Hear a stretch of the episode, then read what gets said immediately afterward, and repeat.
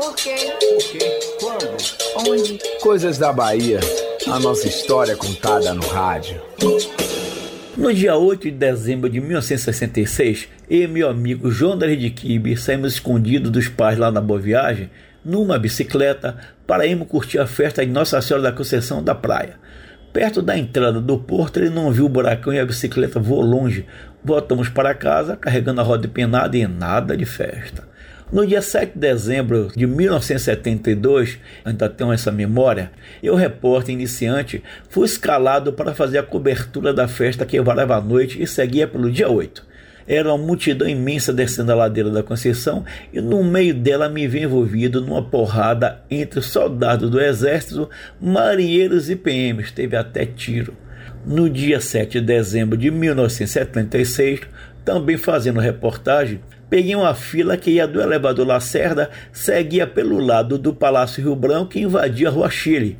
A cabine cheia de gente descendo e no meio da descida ela deu um tranco e se não caiu foi por causa de Nossa Senhora da Conceição da Praia.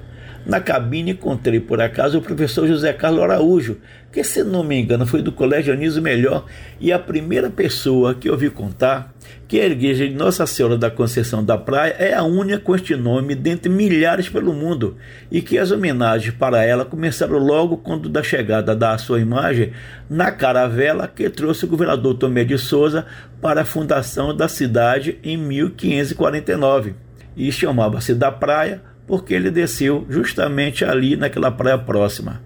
A partir do século XIX foi que o povo começou a transformar também a festa de largo e que teve seu clímax nos anos 1990, quando dezenas de barracas ofereciam a alegria do batuque do samba de roda e competiu para ver que era mais bonita e decorada.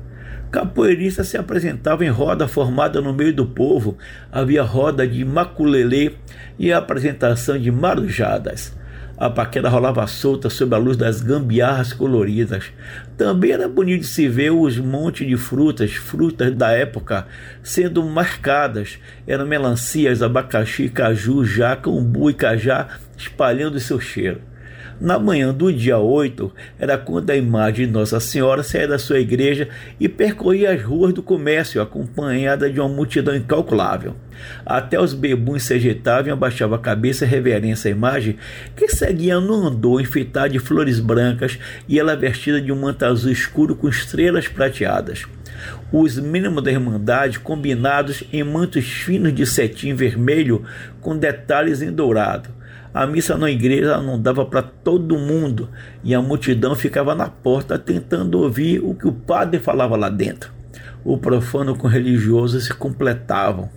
Mas eu lembro que no dia 7 de dezembro de 1999, estava no meio da alegria na esbórnia da barraca Iemanjá, das mais tradicionais, embaixo de um de frente ao mercado modelo, quando um galho grosso caiu lá de cima, machucando as pessoas que estavam sentadas nos bancos pintados de azul e branco.